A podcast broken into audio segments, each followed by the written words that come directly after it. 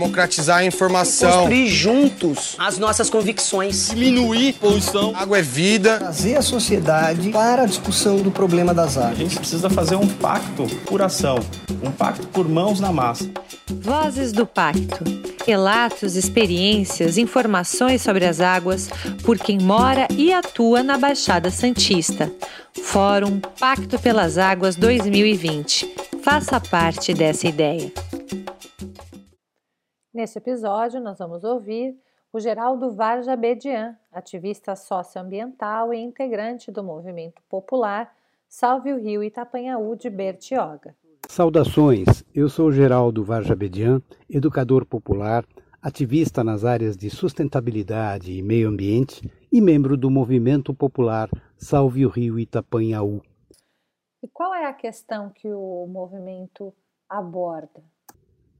Acompanho a luta pelas águas em Bertioga desde 2015, quando, por ocasião do projeto de transposição do Itatinga, do rio Itatinga, alguns educadores de Bertioga, pertencentes ao coletivo educador, deram início à primeira mobilização em torno dessa pauta. O projeto de transposição do rio Itatinga não foi adiante, porém, o plano de aproveitamento da bacia do rio Itapanhaú foi. E em 2017 tivemos a notícia de que o governo do estado pretendia realizar a transposição do Ribeirão Sertãozinho em Biritiba Mirim, mas que é o principal formador do rio Itapanhaú. E qual não foi o nosso espanto quando percebemos que os estudos dirigidos a esse projeto contemplavam a região da obra, a área da adutora e praticamente não faziam nenhum aprofundamento quanto aos impactos que aconteceriam a jusante, ou seja, abaixo da obra, em direção ao rio Itapanhaú em Bertioga.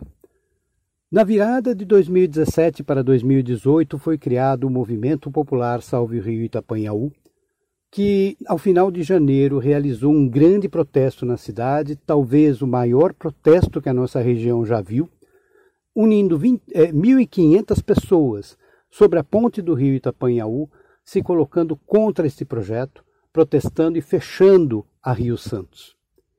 Daquele momento para cá, nós continuamos em luta, realizando uma série de atividades em busca de maior apoio mas também de esclarecimento, porque grande parte dos membros do Movimento Popular Salve o Rita Apanhaú são educadores. Então nós realizamos uma série de rodas de conversa em escolas, na, em, em, em espaços públicos, participamos de inúmeras entrevistas em toda a mídia da Baixada de São Paulo, fizemos apresentações em espaços acadêmicos, participamos de sessões do Consema, fizemos uma série de ações de protesto de lá para cá, marcando o nosso posicionamento e reiterando a legitimidade do nosso movimento, que tem o apoio também do Ministério Público e da Prefeitura, que se colocaram contra essa causa desde o começo. Então, cabe lembrar que o plano de aproveitamento da bacia do Itapanhaú não teve um apoio imediato do Ministério Público. O Ministério Público, até hoje, questiona essa obra e há uma ação correndo no GAEMA por conta disso, a prefeitura do município de Bertioga, também contrária à obra, participa através da sua procuradoria dessa ação do Ministério Público e nós, enquanto movimento, sabemos que a imensa maioria dos bertioguenses é contrária à obra.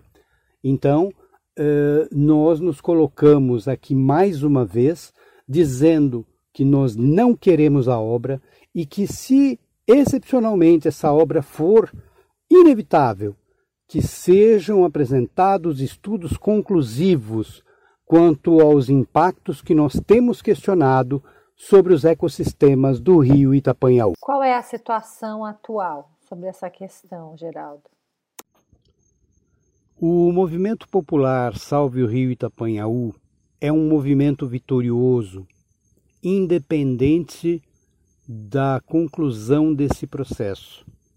Mesmo que a obra de transposição saia, as ações judiciais continuarão e levarão cada vez mais em conta argumentos do século XXI em contraponto a embasamentos do século XX em todo o projeto, em todas as aprovações, em todas as deliberações.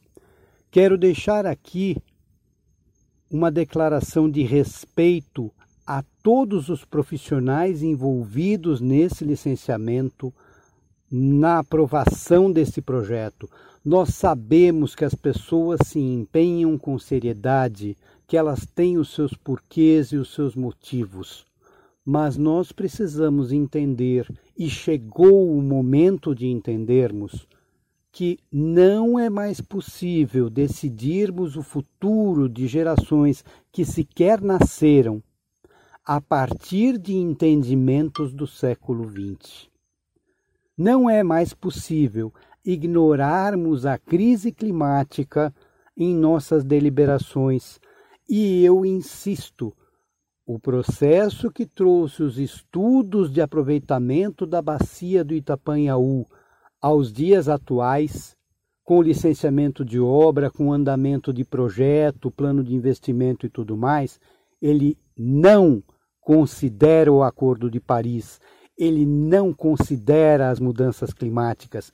Portanto, seria no mínimo ético, do ponto de vista da sustentabilidade, que este projeto fosse paralisado e fossem realizados estudos à altura dos impactos ambientais sob crise climática. É preciso que nós prestemos atenção nos impactos que essa obra trará ao rio Itapanhaú. Esses impactos não são isolados. Se nós retiramos 216 milhões de litros de água por dia da vazão de água doce desse rio, e, simultaneamente, temos a elevação do nível do mar, produzindo maior salinidade, o impacto será ainda maior. Isto precisa ser levado em conta e não é no monitoramento posterior à obra. Eticamente não cabe nós tomarmos essas decisões em nome de gerações que podem fazer escolhas diferentes no futuro. Então, eu deixo a mensagem de que nós lutaremos para além deste projeto por uma razão muito simples. Nós somos educadores. Nós somos biólogos, nós somos ecólogos, nós somos ambientalistas, nós somos historiadores, somos escritores, somos cidadãos atuantes. E a luta ambiental ela não se restringe à burocracia de um projeto. A nossa luta vai muito além, porque nós temos uma defasagem na cultura ambiental que precisa ser suprida. E que bom seria se nós pudéssemos contar com instituições como os comitês de bacias, com atualização, com uma visão cristalina e límpida sobre o futuro, com considerações sobre sustentabilidade de fato, com respeito às gerações que vêm aí. Que bom seria se essa luta toda trouxesse esse esclarecimento não apenas para os profissionais envolvidos, mas para as pessoas por trás dos crachás, que têm filhos, que têm netos, que eventualmente têm os seus apegos e os seus vínculos com essa região. Então vamos ponderar: será mesmo que é só uma questão técnica de basear estudos no século XX para aprovar essa obra? Fica então o nosso questionamento em nome do Movimento Popular Salve o Rito Apanhaú nós continuaremos lutando, independente do resultado desse, desse projeto. Portanto, pedimos o apoio de todos que ouvirem essa mensagem e que nós possamos uh, trazer uma nova cultura de cuidado com as águas para além de todo o atraso acumulado que nós temos institucionalmente. Obrigado. Essa foi mais uma participação no Vozes do Pacto, programa de podcast do Fórum Pacto pelas Águas da Baixada Santista 2020. Acesse fundeia.org.br e acompanhe as atividades do Fórum também pelas nossas mídias sociais.